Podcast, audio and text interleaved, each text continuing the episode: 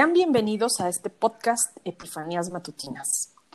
En donde conversaremos sobre esa claridad de pensamiento que a veces surge por la mañana y nos permite relacionar ideas que parecían desconectadas o contrarias, que luego nos ayudan a entender desde otra perspectiva nuestra vida cotidiana.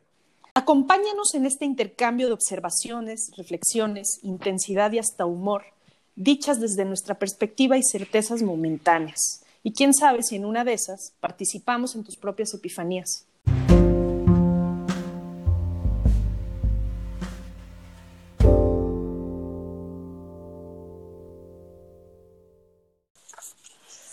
Hola, buenos días. Hola, muy buenos días. Qué modernidad esta, Dios mío, estoy verdaderamente alucinada con este futuro que ya nos alcanzó. buenos días, Valentina. Muy buenos días, Gustavo, qué gustazo. Mucho tiempo sin verte, además. Uy, este, yo creo que unos dos años desde una posada del viejo marquista, si me acuerdo bien. Exacto, fue, pues sí, más bien año y medito, porque fue justo la posada antepasada. Antes de que pasara todo esto, exactamente. Antes, de. Exacto. Oye, Gus, pues eh, quise, bueno, los dos, los dos pensamos en, en ti, Valentina, porque pues tú sabes que yo soy tu fan. este, me encanta tu trabajo, me encanta, amo tu voz y, pues tenemos años de historia, ¿no? Totalmente. los, de hecho, los tres salimos del Franco. Sí, oye, que nos paguen una, una publicidad. sí, ¿verdad? Oye, sí vamos a acercarnos al Franco para trabajar con los egresados, este, invitarlos al podcast. Sí, why not? Digo, nos van a pedir que hablemos en francés, seguramente. Mais bien sûr, pourquoi pas? Pues sí, este, algo, algo quedó, ¿no? Además de estas amistades este, entrañables que, que yo no sé, bueno, más bien veo que también les pasa a ustedes, esto de que, que, en la escuelita uno generó, en esta escuelita uno generó amistades de, de toda la vida, ¿no? Yo, yo me sigo juntando con, con, mis amigos de ahí y veo que ustedes en gran parte también. Pues fíjate pues que nos perdimos la pista, ¿no? Unos años. Sí, bueno, Paloma y yo sí, bastante, sí, yo la verdad no como a reencontrar realmente. Y, y fue casualidad, creo. Este, Fíjate que, bueno, yo creo que sí te he platicado, Valentina, pero estaba yo un día escuchando eh, una canción de Nopal Beat y yo dije, no mames, ¿de quién es esa voz tan chingona? y entonces me di cuenta que era Valentina. no manches. Sí, que tenía, o sea, esto fue hace, ¿qué? Ya 20, 20, 21 años. Entonces, 2001 salió On Time. Pero yo la encontré, o sea, yo la busqué años después, ¿no? O sea, hace, hace 10 años, yo creo que fue que, cuando nos reencontramos. Eh, más o menos. Entonces. ¿Y cómo se reencuentran y, y, cómo, cómo, está ese reencuentro? Cuéntenos un poquito, cuéntenos a este pequeño programa, está interesante. Pues esto es lo que estaba pensando. ¿Fue vía el.? No, fue por Facebook y luego nos, nos encontramos en una fiesta de festival del ah, cine. claro, decía yo que algo tenía que ver el festival de cine, pero no estaba segura. como que a partir de eso sí ya nos estuvimos encontrando en muchos lugares, ¿no? Sí, sí, sí. Sí, pues eso ya como que fue el, reinicio. y entonces cada que puedo, pues la voy a ver porque me encanta. sí. para mí ha sido hermoso, como siempre te he dicho, pues admirarte también recíprocamente de esta manera y es hermoso vernos crecer pues como personas, como mujeres, como mexicanas, como artistas, como creativas y, y pues seguirnos encontrando en esta en esta admiración perpetua, ¿no? Me, me parece realmente muy esperanzador, además en tanto las relaciones entre las mujeres pues se vuelvan cada vez más horizontales y amorosas, ¿no? Y, y, pues de colegas, ¿no? le estás tocando un tema que, se me hace padrísimo, Valentina. Eh, las mujeres se dan más chance de admirarse de a de veras, ¿no? Pues siento que es un, digo, claro, primero que nada depende como la mujer en cuestión o las mujeres en cuestión, ¿no? Porque definitivamente, pues cada una trae una historia creo que es más amoroso el trato quizá, pero también entre los hombres la verdad las admiraciones a veces rayan casi el homoerotismo, entonces no sabría muy bien qué decir. Híjole, pero como que entre los hombres somos más de, de, tal cual una admiración entre homoerótica agresiva o, o, de plano pura agresión sin, sin, sin, este, sin admitir que, que que lo que hay es admiración, ¿no? Este, es más la carrilla, el, la friega, este, que, que, realmente reconocer, no, sí es muy fregón y me gusta mucho lo que hace, ¿no? Bueno, es que es que es muy mexicano eso porque también justamente disfraza ese homoerotismo del que hablamos, ¿no? Entonces casi cualquier cosa es, no soy puto, ¿no? Eso es lo que es muy grave eh, de cómo se autorreprimen y se autocensuran los varones en México particularmente eh, para no manifestar algo que se pueda interpretar como ya un gusto sensual, ¿no? Por el otro. O sea, esto de, oye, está guapo, ay, yo no sé si está guapo, no me gustan los hombres, o, o, frases más agresivas, pues es un claro ejemplo de esa represión, ¿no? Entonces, aquí siempre estamos jugando entre la raya, entre, entre el sometimiento ante el, ante el otro varón y, y la homofobia casi, ¿no? Es, es una cosa muy, muy extraña. En Argentina, por poner un ejemplo contrastado para ejemplificar mi punto, es un país donde los varones tienen un trato muy amoroso en general, em, se apapachan mucho, son muy de grosso, Dios, querido, eh, adorados, son muy, muy amorosos, se hacen muy, muy patente la admiración, es algo que es más, creo que es parte de un ritual de amistad, es interesantísimo también por lo mismo, el día más importante del año para los argentinos es el Día del Amigo, que es el día en el que el hombre llega a la luna, cosa muy curiosa y un poco adorablemente ñoña. Y, y realmente pues crean un vínculo ahí. Ahora, creo que también es, machista en, en, su propia forma, ¿no? Porque no es que sea el paraíso allá, nada más las relaciones entre los varones eh, heteronormados principalmente y o no, eh, son muy, muy amorosas, muy fraternas y muy horizontales y, y muy solidarias, eh, pero eso también desgraciadamente creo que acaba excluyendo algunos aspectos de la presencia femenina, por ejemplo, y más puntualmente en la música, ¿no? Ah, puntazo, puntazo, y se me hace que nos, nos mete de lleno a, a esta parte de, de tu historia que tiene que ver con la música. ¿Hay machismo en la música entonces? Pues hay machismo en todo, ¿no? Esa es, la historia que, que, nos conforma y es un machismo que obviamente lo atraviesa todo y afecta a todos, a todos los hombres y a todas las mujeres. Ahora, que es muy distinto en Argentina de México, absolutamente, y eso es realmente digno de un estudio. Yo creo que tiene que ver incluso con un tema hasta químico, de verdad lo pienso, y es un tema de testosterona. Eh, esa es mi total y absoluta hipótesis, eh, exclusivamente en base a la observación. Pero en Argentina realmente eh, son muy pocas las mujeres que han destacado y que han sobresalido. Em, realmente en, en, top of mind no hay ninguna. La única, si vienes de un cierto círculo, sabrás Mercedes Sosa y poco más.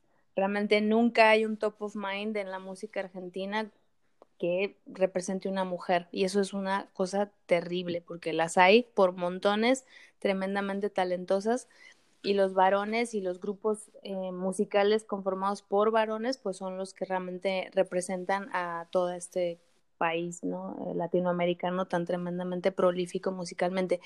Y en México paradójicamente donde se habla de tanto machismo donde tenemos los feminicidios a tope y una relación pues como la acabo de escribir, hasta cierto punto poco patológica eh, en el varón, sobre todo, ¿no? Esta cosa tan violenta, tan al mismo tiempo como entre homoerótica y homofóbica, eh, se da un espacio justamente por lo mismo, que ahí también vuelvo a lo mismo al tema químico, creo que justamente esa feminidad intrínseca, ese estrógeno, por decirlo así, excedente en la mexicanidad del varón, permite que se conecte con esa feminidad, ¿sabes? Por eso tienes desde un Juan Gabriel hasta una Gloria Trevi, eh, pasando por una Paulina Rubio, llegando a una Julieta Venegas, este, a una Eugenia León y todas también estas divas que curiosamente muchas trascienden al mundo ya LGBT como tal, ¿no? Que eso también es muy interesante. Muy interesante.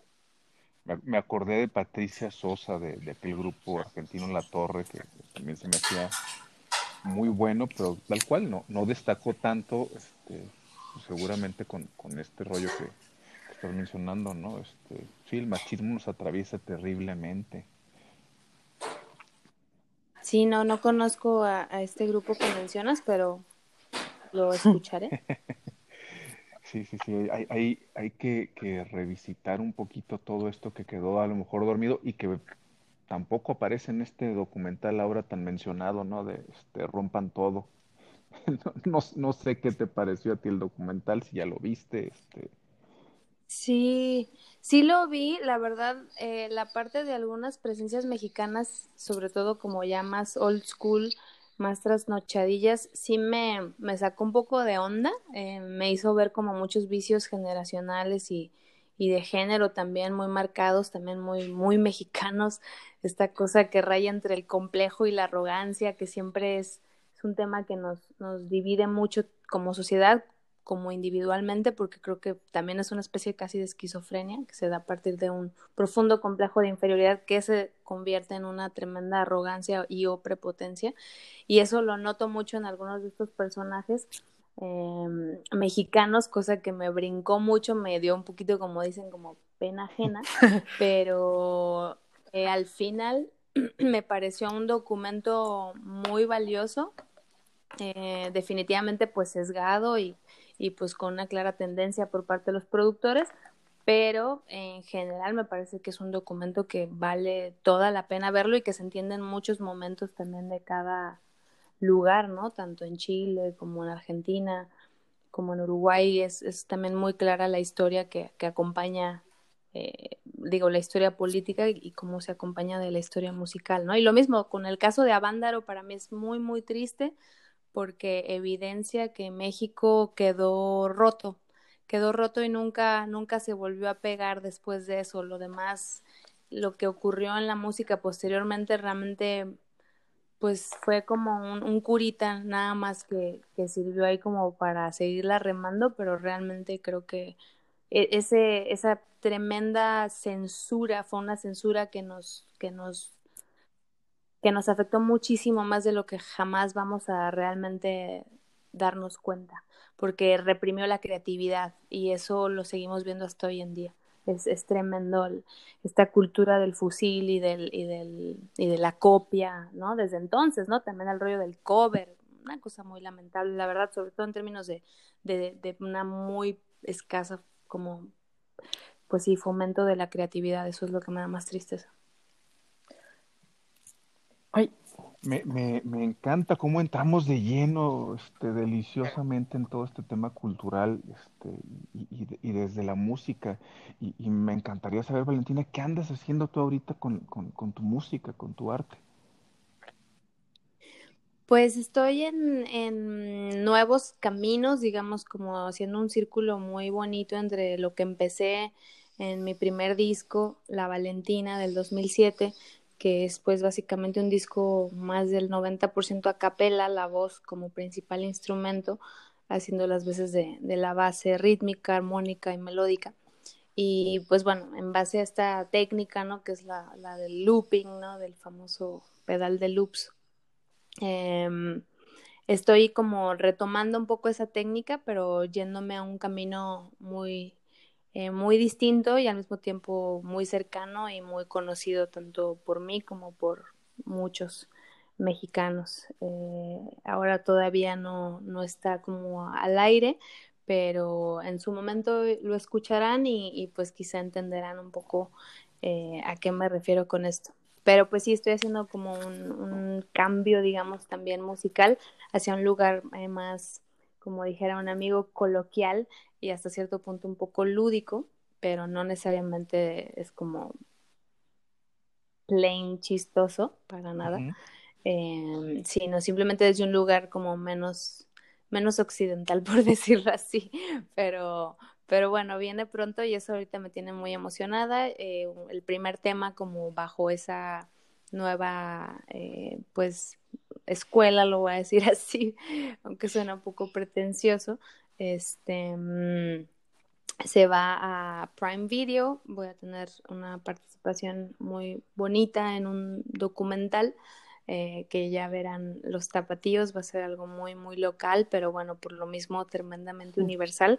Eh, ahorita todavía no puedo comentar mucho al respecto, pero bueno, se viene muy pronto y, ese va a ser como el, el, banderazo de esto nuevo que viene para, para mi carrera ya como una composición eh, pues distinta, por decirlo así, ¿no? Distinta y al mismo tiempo la misma, ¿no?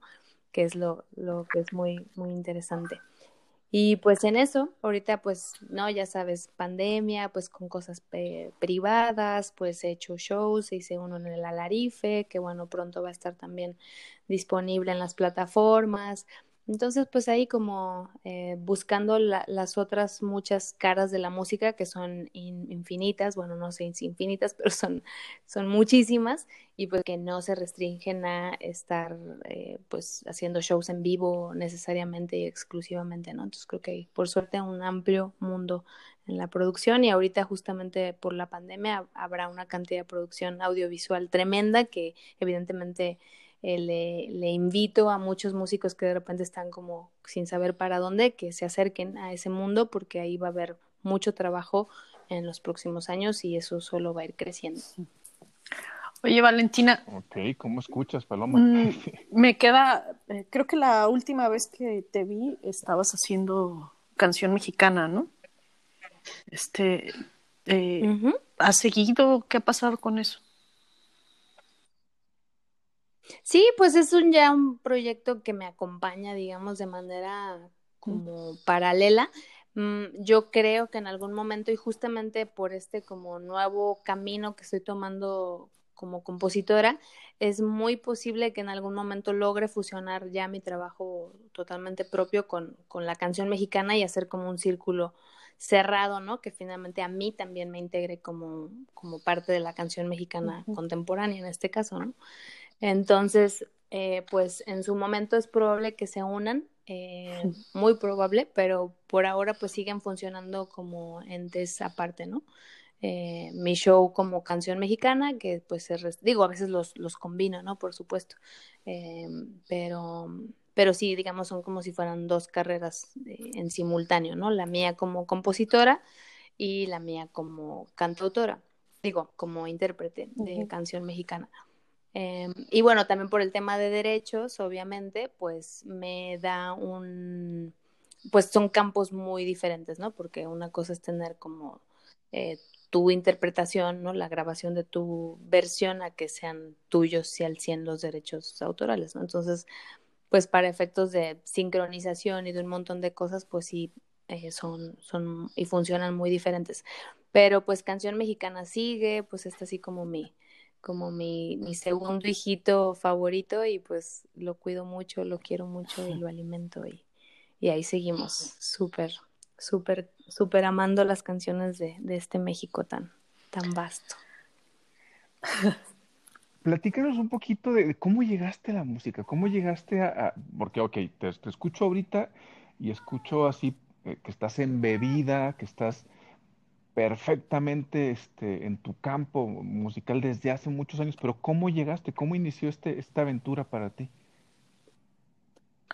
Em, pues literal creo que nací en esa aventura, nací ya con esa certidumbre y pues eh, realmente es algo que, que no puedo poner el dedo que fue primero, o sea, literal desde los tres años yo ya tenía la, certeza básicamente de lo que quería hacer.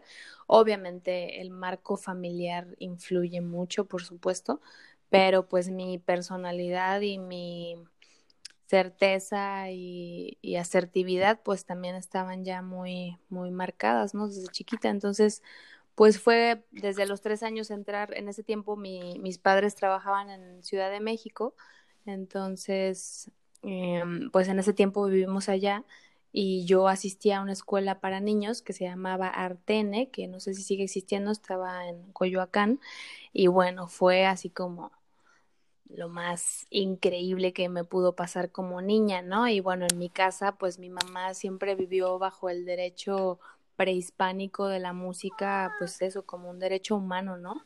Algo, algo fundamental para el desarrollo cognitivo y espiritual de un ser humano. Entonces, en mi casa, pues siempre desde chiquita tenía mi propia marimba, por ejemplo, ¿no? Que mi mamá me la trajo desde Chiapas en el coche amarrada en el techo, ¿sabes? Entonces, son cosas que, pues que evidentemente te sensibilizan de una manera que, que, pues que de otra manera quizá no habría sucedido, ¿no? Entonces, pues ya fue como un despertar muy temprano en mi casa, melómanos pero empedernidos. Eh, mi, mi, abuelo, una voz prodigiosa de manera natural, mi tío también, ambos desgraciadamente ya fallecieron, pero mi tío muy joven también, eh, bueno, en su momento tenía una voz bellísima, en fin, todo súper afinado. Sí fue una circunstancia muy, muy propicia, digamos. La verdad es que en muchos sentidos siempre he dicho que lo he tenido muy fácil. Pero entonces, eh, desde muy niña, ¿tú ya te asumías como cantante? Sí, te digo, yo desde los tres años ya. O sea, ya decías, ¿voy a ser cantante o solo música? Sí, sí, sí. No, como cantante era lo, lo, principal y componer canciones. A los cinco años, pues ya, ya grababa mis cassettes y ya le dedicaba mis canciones a todos los niños del mundo. a tu les A mi público.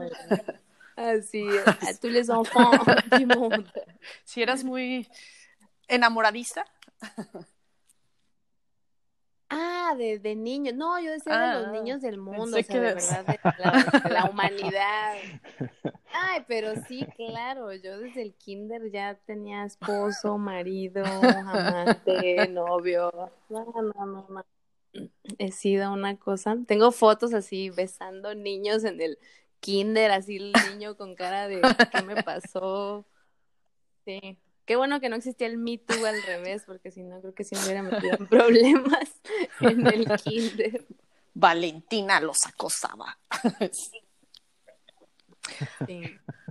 Pero que no, que no vayan a agarrar esto cortado, ¿no? Tenía yo también cuatro años, claro. Sí, sí, no, claro, o sea, esto es muy, muy específico, ¿no? Estamos hablando de un momento concreto y este, pues sí, de, de, una forma distinta, muy probablemente no, no tan clavada en el amor oh, romántico. Oh, perdón, perdón.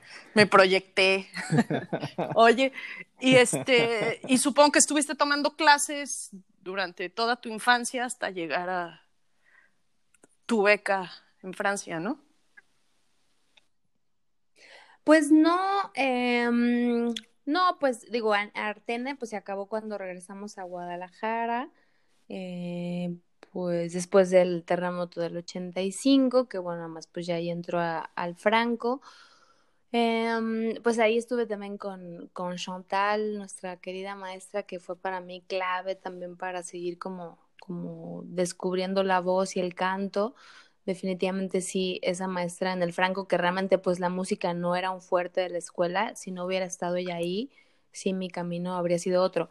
Y la verdad es que también, curiosamente, se, se fusionan eh, dos personas súper importantes y qué bonito que en algunos casos quizá, quizá Paloma no, no sé qué tanto las recuerde, pero quizá gusto a, la señora Chela, por ejemplo. Por supuesto. Que pues es como la maestra de, de sueño, así de, de, de, de cuento de, de español que uno jamás pueda, ¿no? Llegar a soñar tener, o sea, es como lo máximo. Y ella definitivamente como la palabra fue quien más me lo fomentó, es decir, entre Chantal y, y, y, la señora Chela crearon a una potencial cantautora, ¿no? O sea, si ellas dos no hubieran estado ahí juntas en, en, la escuela, quién sabe qué habría sido como de, de, mi camino. Pero sin duda, cuando entré al Franco, me, digamos, me normalicé, o sea, yo también decía como, bueno, como quién quiero ser, tal vez mi vida ya era demasiado sui generis, o sea, yo como hija de madre soltera, museógrafa, regresando del DF, no, para esto pues ya mis papás se habían separado, entonces como que era todo muy extraño, yo pues no estoy como inscrita en la religión, en fin, realmente como un cuadro muy muy atípico para la Guadalajara de esa época. Entonces yo más bien me quería normalizar, ¿sabes? Yo quería ser un poquito más común y corriente. Entonces era como, bueno, pues tal vez la música también me sigue alejando. Mejor me hago traductora. De todos modos ya estoy aprendiendo francés y pues ya empezaba a hablar inglés y entonces por un tiempo sí fue como un poco vivir una infancia normal, convencional. Además, la verdad, pues siempre fui muy buena alumna, entonces pues me gustaba la escuela, me gustaba mucho. Pero esto estamos hablando de la primaria Entonces, o de por ese lado lo qué viví. momento es cuando empezaste a darte cuenta. Sí, ahí no, cuando empezaste a darte cuenta Secundaria. de, de lo sui generis. Ah, no, pues eso siempre. De hecho, mi mamá me decía que, que yo de chiquita le decía así como, mamá, así, ¿por qué somos tan raras, no? O sea, ¿por qué somos tan extrañas? O sea, mi mamá vestía huipiles y jeans y teníamos un Datsun 74, ¿sabes? O sea, era una cosa totalmente extraña, ¿no? Para el Franco en esa época, era como, ¿y esa señora hippie, ¿quién es, no? Entonces, pues siempre me quedó muy claro que así era, pero te digo, en esa época no, no estuve como formalmente estudiando música. Intenté entrar a la escuela de música de la UDG, no me gustó el, el propedéutico y, y ya lo dejé por La Paz, eso muy chiquita. Y, y después ya, hasta los 15, realmente es que retomé formalmente ya el estudio vocal. O sea, en realidad pasó, pasó bastante tiempo. ¿Y, y cómo, cómo ubicas tu, tu vida sin esa parte musical que, que, por lo que entiendo, es pues básica para ti? Pues más bien no la entendería sin, sin eso.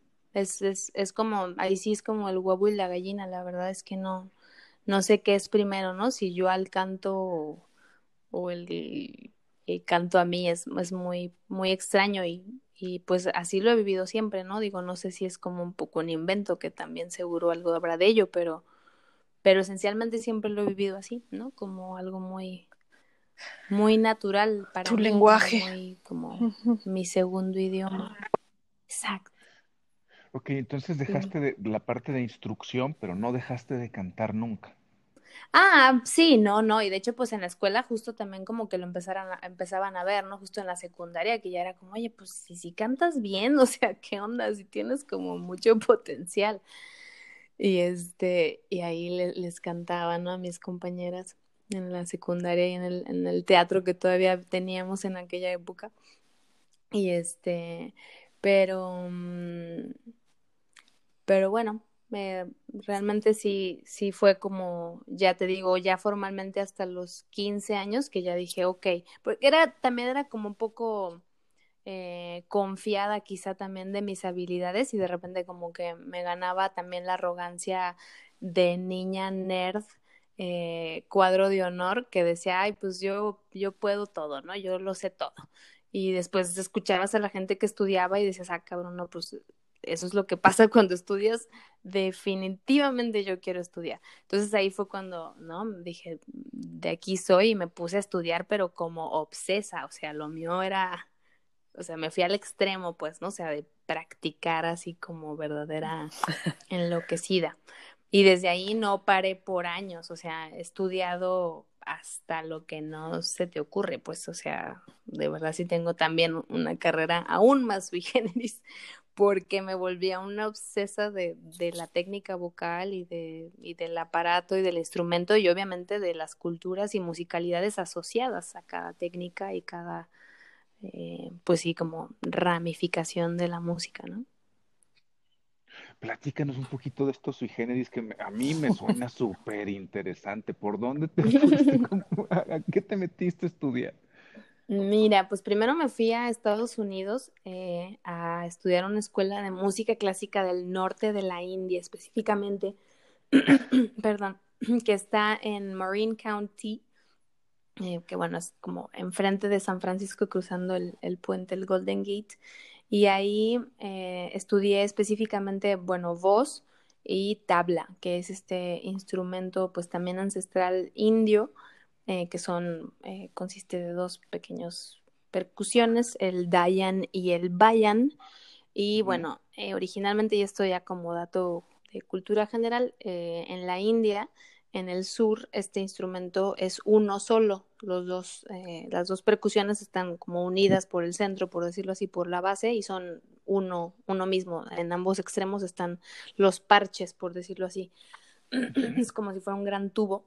Y en el norte los separaron, los cortaron por el medio y los, y los, pues los verticalizaron y ahora se tocan así, igual en el suelo, ¿no? Como la música tradicional de la India, pero bueno, ese es como el pequeño dato eh, cultural musical y eso estudié en un principio.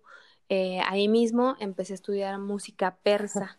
Em, eh, principalmente en Farsi y pues algunas cosas derivadas de Rumi también que, que permearon en el mundo persa eh, específicamente de, la música que estaba estudiando yo con un profesor que era especialista en tar, tar, T-A-R, que es una pequeña, pues como guitarrita, eh, por decirlo así, un, pequeño instrumento de cuerdas que, que pues es muy importante en el mundo iraní. Y, y, bueno, así se llamaba como la escuela, Tar School, y estudiaba con este profesor, eh, Arian Rahmanian, que era eh, pues especialista del tar y pues ahí aprendía canciones muy bonitas. ¿Quieren que les cante un poquito? Sí, por favor. Bueno, más un cachititito, pero además esto es farsi, o sea, ¿qué onda con esto? Les voy a cantar ese, ese cachito ahí de vaso. Biasaurrion meike akser seian Bemendeke ami akser seian Wow. Bueno, ya no me, no me acuerdo bien de todo, pero es súper bonita esa, esa piececita. luego se las canto completa. Pero a ver, Valentín, estamos hablando de, un, de una época pre-internet. ¿Cómo cuernos diste con estas escuelas? Mm, pero no es pre-internet, eh, esto ya es 2002. Ah, yo, yo me estaba yendo. Perdón, saqué la edad. saqué mi vejez. No, ok, estamos hablando de 2002. Pero, ¿qué, qué te dijeron cuando este, comentaste, ¿qué creen? Me voy a estudiar esto. No, pues es que mi, si conocieras a mi familia, pues entenderías que más bien era, ¿y por qué no te has ido a estudiar eso, no? Más bien, o sea, tengo mi tío, digo mi tío, mi primo estudiando en la India, este, citar, el otro estaba en Nepal, este, en fin, o sea, realmente así somos y por ese lado no hay nada, nada extraño al respecto. Eh, y te digo, siempre fue como algo muy, muy natural. Y bueno, pues justamente esas dos como influencias musicales, la, la india, eh, la persa, y bueno, en ese tiempo estudiaba también, estudiaba todo el tiempo, estudiaba toda la semana y estudiaba fines de semana en distintas escuelas y en distintos pueblos.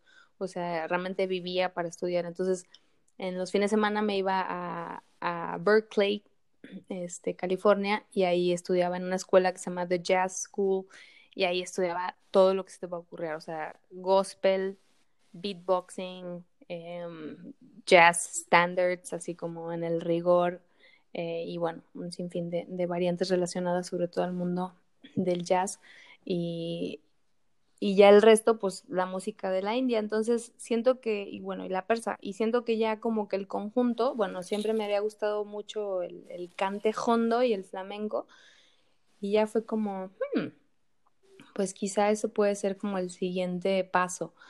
Y curiosamente yo quería irme a una escuela que está en Francia que se llama Roy Art, que, es, que fue el que lo fundó Roy Hart. Este, y es una escuela como para un nivel de hiperespecialización en voz y como llevar la voz a los máximos confines de sí misma.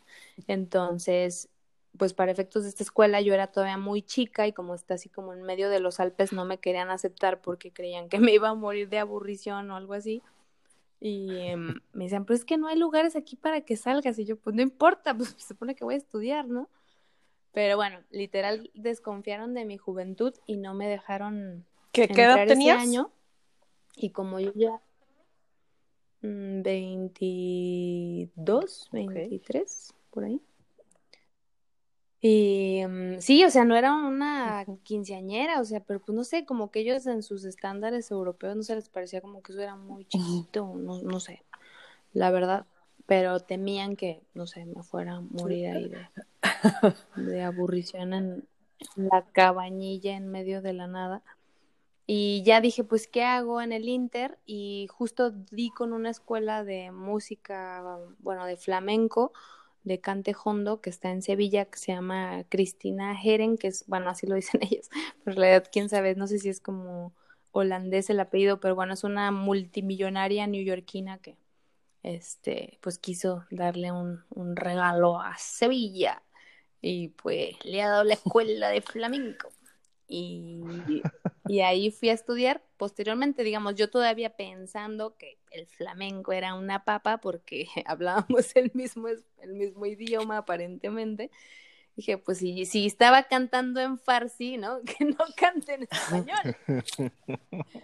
Pero... ¿Qué tan difícil puede ser? Pero anda ya, que es más difícil que nada. Entonces, pues, pura madre que me pude ir rápido. O sea, me tuve que quedar. Yo pensaba, estoy un año, aprendo lo que tengo que aprender y ya me voy a Francia a apoyar. Pero, pues no, me, me quedé ahí tres años y medio y apenas aprendí lo básico, ¿sabes? Sí, sí, es un arte muy, muy complejo. Y, Valentina, voy a sonar súper mundano. ¿Cómo haces para pagar todo esto? sí, las preguntas incómodas. Pues mira, he tenido muchas bendiciones familiares y, por suerte ha habido la infraestructura para que así sea. Muy bien. Qué, qué maravilla, porque digo, está increíble andar este, por el mundo especializándose en algo que uno siente tanto como se ve que sientes la música, ¿no? Que, que como bien dice Paloma, pues sí, es tu lenguaje y, y, y, lo has ido aprendiendo en, en, diferentes lugares del mundo. Si, si, tuvieras que escoger así como tres grandes aprendizajes que, que te gustaría que nosotros los mundanos, que no tenemos la habilidad de cantar, supiéramos sobre esto de, del canto, de, del manejo de la voz o del instrumento, ¿cuáles serían? ¿Qué, qué nos podrías decir? Mm, yo creo que, bueno, primero que, pues el canto es, es un continuum, es una extensión de nuestro, de nuestra respiración y, y de nuestra voz, en realidad. Digo, ahora sí que si hablas, pues nada más hay que extender, ¿no? Y, y ahí está la posibilidad del canto siempre que pues sin duda es para mí la mejor terapia que existe en el mundo entero y que creo que una de las grandes fortunas que he tenido eh, de conocer todas estas manifestaciones vocales es que realmente me ha permitido entender que por más valor que existe en el mundo occidental, eurocéntrico, principalmente y en, lo que deriva de, del encuentro o de la colonización y de, y de todo el proceso pues de mestizaje o de sincretismo, eh, realmente es un mundo pequeñísimo en comparación al que existe más allá de, de, ese par de fronteras, ¿no? Que se construyen entre el mundo hispano en todo caso y algunos europeos y el mundo indígena y el, y el afro, que evidentemente es, es, fundamental, tristemente es el más negado musicalmente hablando en América, pero es el que literal sin eso no habría nada, o sea, no habría nada, habría muy, muy, muy poco, eh, sobre todo hablando de música contemporánea, ¿no? Porque pues ha trascendido en la salsa, en el jazz, en el blues, en el reggaetón, en el RB, en lo que quieras, en el tango, en la samba, en, la samba argentina, en la samba brasileira, en, en la música afroperuana, en el son jarocho, en lo que quieras. entonces, eh, pues eso, independientemente de que es algo muy, muy rico, pues el mundo es más, más grande que eso, ¿no? Y que cuando vocalmente te acercas a esos otros mundos que existen como el cantejondo, el flamenco, la música india en general, eh, el throat chanting, ¿no? La, música gutural, eh, eh, la música polifónica de, Europa del Este misma, que también tuve el, privilegio y fortuna de poder estudiar en Grecia, este, en fin, el mundo es enorme. Entonces, como cantante sobre todo, creo que conectar con esa ancestralidad es lo que realmente tiene sentido, no cantar necesariamente por cantar el próximo hit pop del verano, sino cantar, cantar desde la memoria, ¿no? Y desde esa memoria hasta un futuro que pues estamos intentando dibujar justamente a través de recordar y, y de buscar nuevos caminos para esa música, ¿no? Ay, hoy estoy muy calladita, pero es que te estoy escuchando y me voy con la música. Sí, oigan, pero ya platiquen porque ya me estoy sintiendo así súper monopolizada. Es que está, eh, la verdad es que entrar en, en ese mundo que es tan eh, desconocido, obviamente yo solo, eh, tantos años de conocerte y solo sabía unas cuantas cosas, ¿no? ¿no? No tenía ni idea de todo esto que estás contando y, y mucho menos de la profundidad de lo que puede haber detrás de, del canto, de, de, de cómo has educado tu voz, que pues yo me quedaba con la admiración que tengo hacia ti, pero pues toda esa formación y conocimiento y eh, arraigo y raíz, ¿no? Que, que has ido descubriendo y que definitivamente se, se manifiesta cuando sale por tu boca. Parece extraordinario.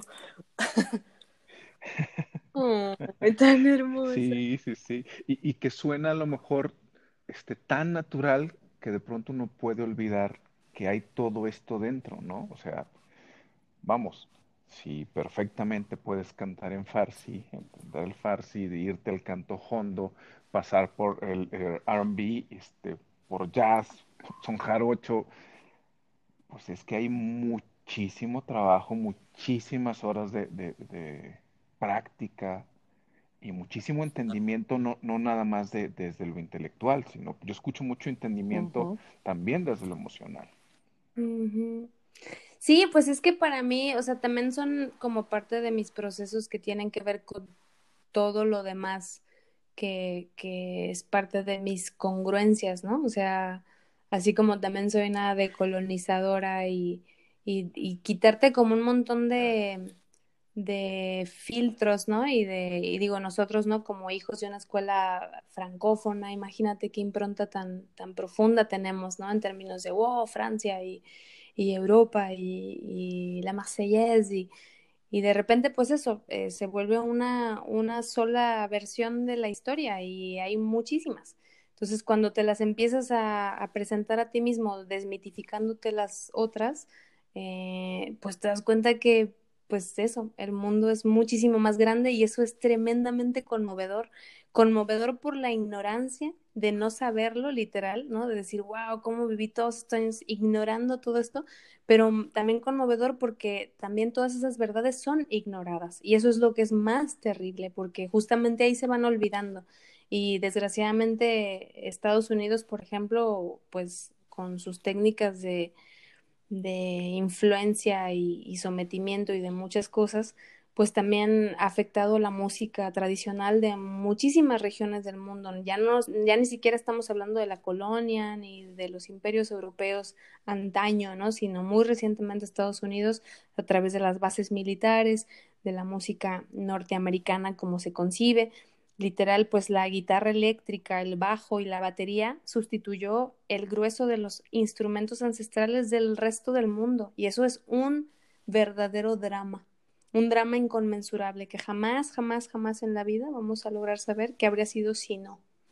Entonces, cuando te empiezas a dar cuenta que está todo eso ahí olvidado, empolvado y negado, pues lo abrazas y, y, y es como que, como que revive, ¿no? Es como decían en Coco, ¿no? Que muere hasta que lo olvidan, ¿no? No, no necesariamente mueres cuando la vida per se se acaba. Entonces, es un poco así, así como las lenguas, ¿no? Las lenguas nativas mexicanas, americanas y del mundo, pues está todo al, al Valentina, borde de ser olvidado. Y por eso es pero, ¿qué dirías recordar. tú que pasa en ti a la hora de descubrir, redescubrir eso, de conectar con eso? Pues te, te da, bueno, a mí en lo personal me da como una, un sentimiento de ancestralidad cósmico muy, muy profundo, ¿no? Porque pues apela a la memoria, a la memoria hasta donde mi propia genética relativamente reciente tiene acceso, pero al final se va pues a la historia de la especie, ¿no? Y de la humanidad, porque además, y esto es verdaderamente maravilloso, el grueso de los sonidos que nosotros como especie aprendimos a reproducir son los sonidos de la naturaleza. Y la naturaleza, exactamente igual que nosotros, es polvo de estrellas. Y ese polvo de estrellas es el mismo de las estrellas, literal, del cosmos, del infinito, ¿no? De, de toda esta vastedad oscura y al mismo tiempo luminosa en la que estamos inmersos dando vueltitas, intentando saber qué somos y quiénes somos y a dónde vamos y de dónde venimos. Entonces, al final, pues la música es eso, es una extensión del cosmos y se piensa de muchas maneras. Y eso a mí me parece alucinante, o sea, mm. me vuelvo ese mismo sonido, ese mismo sonido es parte de un carbono, hidrógeno, oxígeno y nitrógeno que conforma todo lo que está vivo y eso es alucinante para mí. ¿Recuerdas la primera vez que sentiste esta conexión? O, con, y, con, en concreto con, con, alguna de estas este, tradiciones ancestrales que cuando entraste en contacto con ellas, algo pasó? Mm, sí, bueno, yo creo que son, son varios momentos y algunos quizá están como, eh, quizá un poco en, la memoria más, más ancestral mía, ¿no? Más antigua mía pero la que sí, y esto sí me gustaría compartirlo, que es una experiencia que viví, no es directamente musical, pero esto lo viví en el, en el Museo eh, de las Américas en Madrid. Eh, entramos a, a, este museo, bueno, mi madre, como ya había dicho, es museógrafa, entonces es, es una fanática de entrar a todos los museos que existen en el mundo. Y, y, digo, en general toda mi vida lo he disfrutado muchísimo, pero justo con este tenía como un issue, ¿no? Como que yo me sentía muy sensible con respecto a saber que entraba a un espacio donde estaban todos estos objetos, digamos, hurtados, robados, abducidos durante la colonia, obviamente no solo de México, de muchas otras regiones de América, y, y pues por mi propia psicología de la época sabía que me podía pasar algo muy fuerte y no sabía qué era. Entonces eh, entré a la sala y la primera vitrina tenía un tablero impreso que decía eh, unas frases de Cortés y él decía lo que opinaba, digamos, desde su punto de vista eh, físicamente de los indígenas. Entonces decía algo así como los vimos no muy bajos ni muy altos, con ojos grandes y con pelo como cerdas de caballos, así decía. Y a mí me pareció muy fuerte, ¿no? Porque pues yo también reconocía como mi propia indige, indigenía, por decirlo así, y, y, entendía un poco a qué se refería con esto de las cerdas de caballos y, y, que es algo que además de algún modo pues existe y sigue existiendo, pero nadie lo habla, ¿no? Es como, ay, pero ¿por qué se ponen tanto gel? ¿Quién sabe? este, entonces, pues hay un tema ahí muy, muy eh, callado que tiene que ver con eso, pero bueno, independientemente de eso, era como estar leyendo las palabras de este hombre, ¿no? Y, y, sentirlo en ese momento así como, como agresivo, obviamente yo insisto, la persona que era en esa época, ¿no? Toda muy herida por muchas cosas y sin muchas herramientas, nada más mucha sensibilidad. Y en ese preciso instante ya no pude más y me puse a llorar. Y entonces, bueno, más bien le dije a mi mamá, ¿cierto? Este, justamente estaba con ella y, y le dije como, ¿sabes qué? Creo que esto va a estar muy fuerte para mí. Creo que no, no voy a aguantar a ver toda esta exposición, bueno, toda la, exposición permanente, ¿no? Que es el museo. Entonces le dije que, pues, que la esperaba en la cafetería. Y en ese instante llegó la señora española, obviamente, que cuidaba la sala y ella sí, pues me vio apasmada, así, ya no recuerdo, o sea, no recuerdo el hecho físico de haber llorado, pero pues yo supongo que sí, porque si no, no hubiera sucedido así. El caso es que esta señora que estaba sentada en su rincón del museo, cuidando la sala, como suelen hacer estos eh, valiosos personajes, caminó, ¿no? A sus, no sé, sesenta y tantos años, hasta donde yo estaba enfrente de la vitrina y en el, en el shock catártico y me dio unos dulces, unos caramelos, me, me extendió la mano y me dijo, no eres la primera a la que le pasa esto, han pasado muchos como tú. Te pido una disculpa en nombre de España y quiero que aceptes estos dulces como símbolo. ¡Tómala! Guau. Y yo así de, ¿what? Y pues obviamente me fui a la cafetería a escribir así como un tremendo texto que es una pena que no sé qué millón de libreta de la 20.000 mudanza no, no aparece, pero ojalá encontrar algún día esa libretita porque es algo muy, muy valioso por ser en el momento, ¿no? Y esa vez fue cuando yo detecto y lo describo como que en esa vitrina yo vi reflejado mi indio profundo. Y desde entonces menciono, hablo y comento y existen mis textos y demás esta figura de mi indio profundo. Y ya es, digamos, como el, el nacimiento de algo que me acompañaría por el resto de mis días. Y justamente a través de ello, y para volver nada más como con la música, y ahorita ya estamos en los 50 minutos, este, ustedes dirán, es que me doy cuenta de algo muy, muy interesante, pero al mismo tiempo que a mí personalmente me parece un poco dramático. Esto apenas es algo que estoy como aterrizando, trabajando y demás, pero se los quiero compartir porque tiene todo que ver con esto. Y es que la técnica vocal más eh, común, obviamente, en México, pues es la occidental, ¿no? Por ende, la europea, con su respectiva impostación y una serie de características técnicas.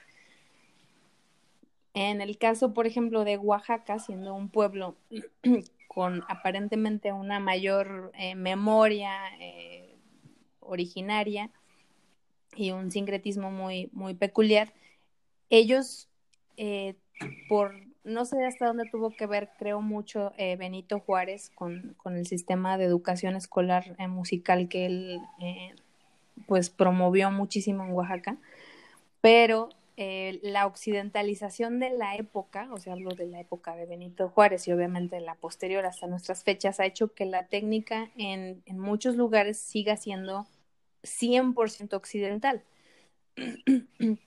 Entonces, okay siento yo que hay un gran desfase como como de, de, de, congruencia física, por decirlo así, entre, entre el instrumento, ¿no? El, el cuerpo humano y, y, el, y el sonido, por decirlo así, ¿no?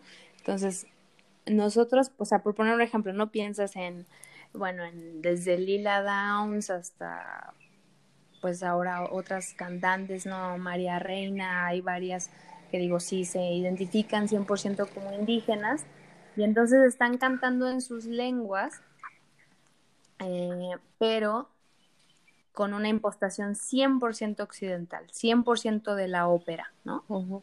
Entonces, yo creo que para que realmente a este país se le muevan las fibras que se tienen que mover estos cantos idealmente se tendrían, por decirlo así, que traducir a una colocación, a una técnica mucho más ancestral, mucho más tribal que la de una impostación de una cantante alemana en una catedral en Múnich, ¿me entiendes? Entonces creo que hay un gran desfase entre la técnica y, el espíritu que, que se está queriendo como transmitir. Te digo, esto es algo apenas que estoy como como elaborando y que sí quiero como aterrizarlo incluso para un rollo más pedagógico, pero, pero es esta idea de cómo de repente también esa ancestralidad se puede truncar por una impronta extranjera que, que queda y permea y que, y que solo se reproduce sin mucho entendimiento.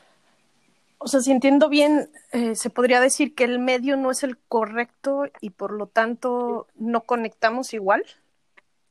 Una cosa por el estilo, e incluso yo creo que el mismo cantante. O sea, por ejemplo, simplemente la, la, los fonemas, la, la, estructura, por ejemplo, no, obviamente, no, desgraciadamente no hablo ninguna lengua originaria mexicana, pero pues obviamente son fraseos y son, son consonantes y demás totalmente distintas a las del, en este caso el castellano, o no vayamos más lejos, pues sí, las del alemán o las del italiano, ¿no? Como es en, el grueso de las óperas.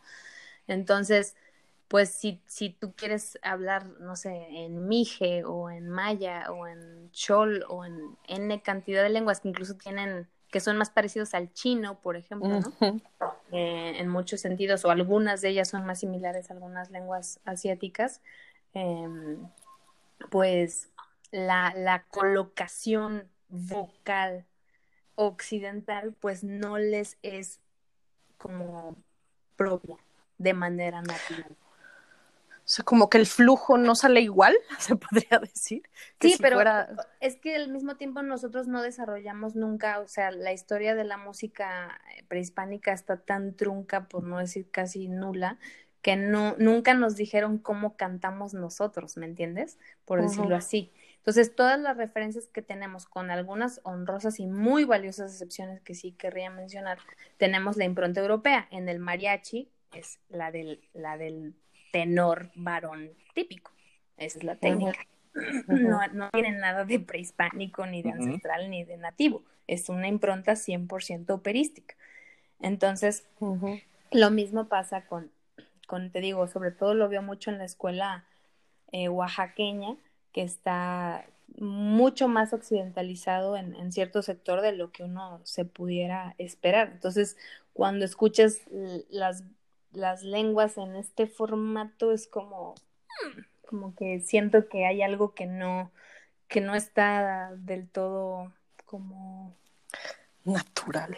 Sí, se siente como eso, como un poco forzado, forzado, falso, como un poco desubicado. Entonces, uno de mis grandes como deseos es poder aportar y sumar como esto que les estoy compartiendo prácticamente por primera vez en la vida, eh, con quien sea porque me gustaría que pues estas cantantes, sobre todo tan jóvenes, que ya se están inscribiendo tan intensamente en, en, la ópera, por decirlo así, o en esta técnica operística o clásica, pues prueben maneras que les son más, más, más, más cercanas, ¿no? Más orgánicas, más de tierra, más, más tribales, más, sí, más, más rituales que esta cosa del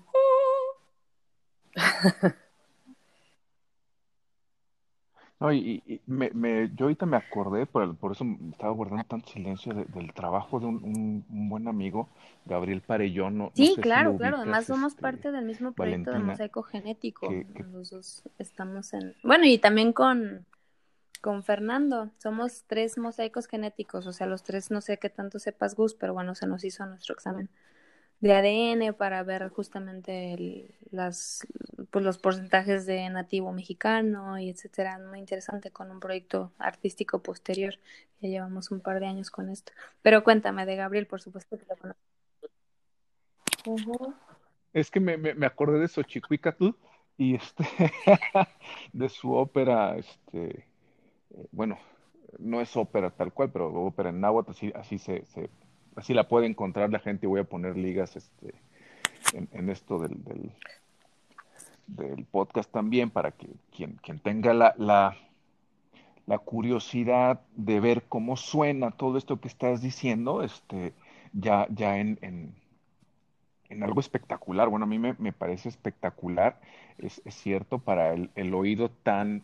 Este, occidentalizado que tenemos, eh, tal cual, hemos occidentalizado tanto nuestro instrumento, nuestro instrumento no solo de, de, salida, sino de recepción, que a lo mejor mucha gente va a decir que, pero a ver qué, qué es y, poder meterse a, a, cómo podríamos haber sonado, ¿no? Cómo, cómo, cómo podemos conectar tal cual eh, emocionalmente y ancestralmente con, con, con nuestras raíces que además son policulturales de raíz, valga la, redundancia, ¿no? Este, porque somos muchos pueblos, aunque estamos todos bajo un, un, sí, enmarcado que se llama México, pues somos algo más, ¿no?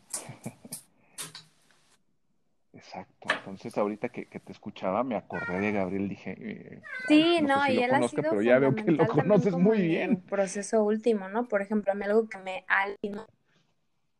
en el Congreso eh, Nacional de, de Genética a propósito de esto de mosaico genético y, tuvimos como un ensayo previo, ¿no? Y él estábamos como hablando de nuestros puntos de vista para saber cómo íbamos a hacer todo el congreso, porque pues obviamente era por Zoom y así. Y en un momento dijo Gabriel algo que a mí me, me voló la peluca, ¿no? Dijo, a mí el español no me representa. Y yo dije, wow, por fin algo me hace sentido en la vida, ¿sabes? O sea, yo no soy el castellano, ni el castellano soy yo, ni de ninguna manera considero que hablo castellano, ni nada por el estilo, ¿me entiendes? O sea, hablo una cosa que en todo caso llamaré mexicano, además está plagado de palabras eh, náhuatl principalmente. Y, y no, o sea, siento que me queda muy claro que pues que fue una herencia eh, por una circunstancia específica y obviamente que le tengo cariño y lo que tú quieras, pero por ejemplo, cuando te dicen como, ¿por qué hablas en otro idioma? ¿Por qué compones en inglés o en español o en francés o en, lo que sea que no sea español? Es como, pues porque es, es, es otra lengua con una musicalidad única y, la quiero experimentar, ¿no? Y antes tenía como muchos justificantes para estarme como disculpando por, ¿no? Como ofender algo, ¿no? Que en este caso, ¿qué es? O sea, eh, la RAE o, o a Cervantes, ¿no? O sea, realmente, ¿quién, ¿quién se ofende con eso? Y ahora ya lo entiendo y digo, ah, pues es que sí, o sea, no, y no es nada en contra del español ni nada, por supuesto que no tiene nada que ver con eso, simplemente es eso, yo no soy el español, ¿sabes? Y así como dijo Gabriel, pues a mí no me representa, pues a mí tampoco. Es la única herramienta que tengo más dominada para comunicarme y pues no me queda de otra. Mientras no aprenda otra, otra lengua no voy a poder. Gabriel es tremendamente coherente y él y Silvia, su pareja, hablan exclusivamente en náhuatl, ¿no? O nahuatl, como dicen ellos. ¿Y qué pasa si no utilizas la lengua, sino simplemente claro, Claro, y eso es un poco a lo que voy. O sea, ahí para mí, ahí está el quid de todo. O sea, las lenguas, las palabras y demás son, pues son cajitas, ¿no? Pero, pero la voz es un río y ese río, pues tumba las cajitas, básicamente. Y yo creo que ahí está, ahí está la búsqueda final para mí del canto, no tiene nada que ver con hacer, como dije, ¿no? Como el, el próximo hit del pop en español, sino con encontrar, pues eso, una memoria y un camino a través de mi voz que, que de otra manera no habría llegado.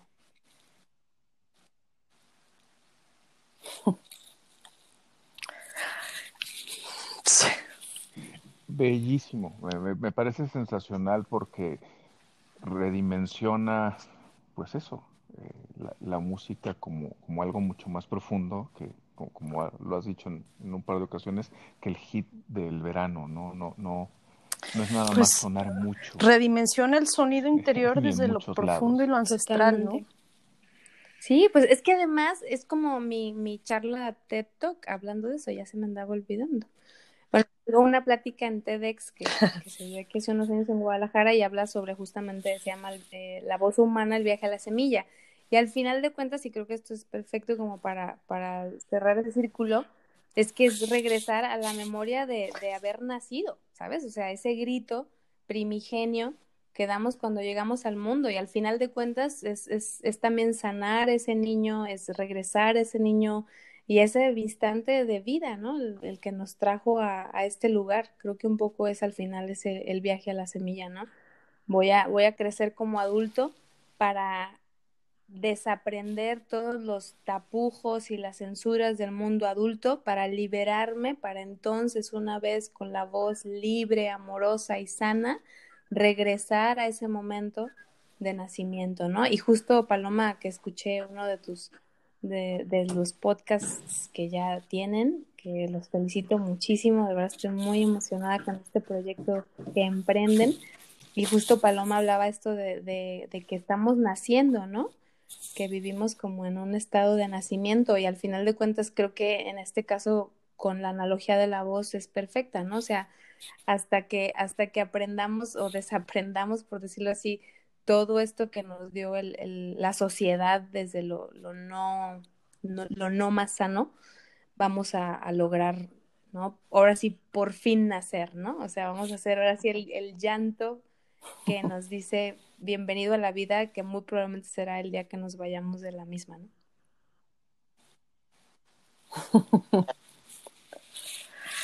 Sí, pues por lo menos gritando, sí. En una de esas sí nacemos cantando. Usando la voz.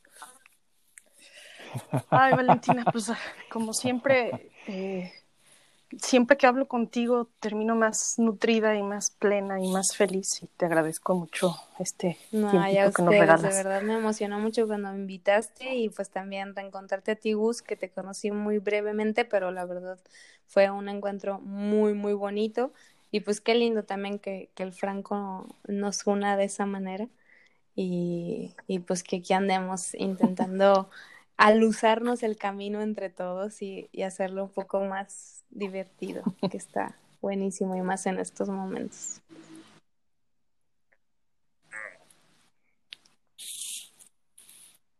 Sí, este, por ahí de pronto he escuchado que, que, dicen que de la revolución lo que ah, terminan dejando fuera o terminamos dejando fuera es la fraternidad y creo que estos ejercicios este, son ejercicios fraternos de reconexión que bien vale la pena eh, usarlos, este, aprovecharlos, vivirlos. Totalmente. Y y a pues a es la más fácil llegar a la fraternidad libertad. solidaria, amorosa y a, Este, a rearmar un poquito el tejido social que, que es urgente empezar a ahí a, a, a surcir porque se vienen, se vienen tiempos todavía complejos.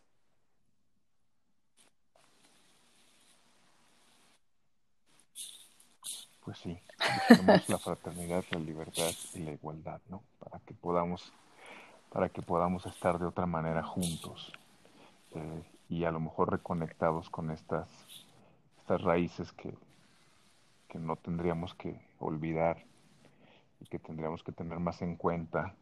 A lo mejor estas raíces aéreas, este Paloma, ¿no? Que, que, que ¿Cómo escuchábamos es? cuando hablamos del maíz, que para mí me voló la cabeza eso de hablar de raíces aéreas. Entonces, eh, sí, eh, tuvimos un podcast con un, este, par de, hermanos que tienen un proyecto bien bonito que se llama Chica, Chica Maíces, este, y que están haciendo pues, trabajo con maíz ancestral y que en su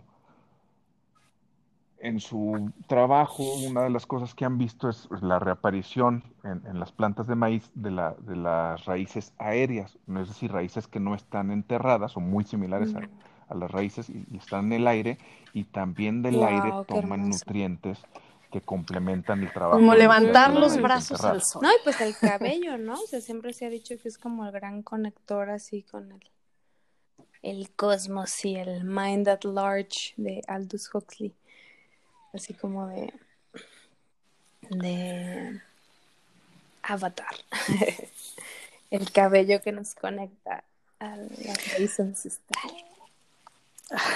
Sí, sí, sí. ¿Sabes qué? ¿Sabes qué se, se me hace, digo, escucho Ay, Valentina y se me hace Sí. maravilloso eh, que muchas de las personas con las que hemos hablado en este podcast a lo que me llevan es a, a sentir esa, esa raíz, esa, o sea, cada quien en su, en su lenguaje y en su forma de manifestar habla de eso, ¿no? Pues yo Sí, creo que andamos todos en la, en la misma frecuencia. Sí, sin duda.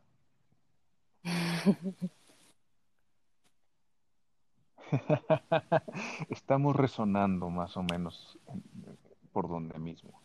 Y eso ya es, es, es algo muy valioso. Sí. Yo creo que nos podemos seguir un montón de tiempo.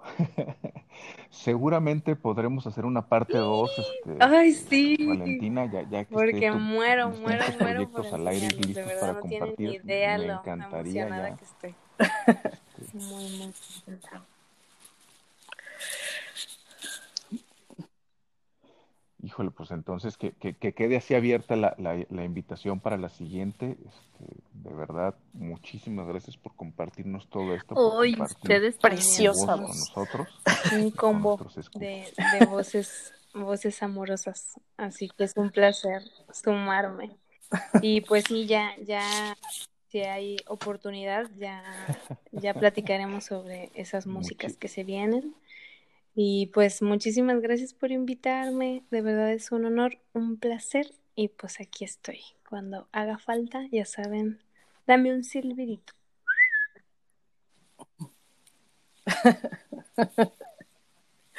Muchas gracias, Valentina.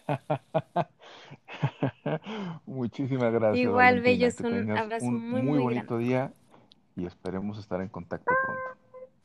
Besos. Bye.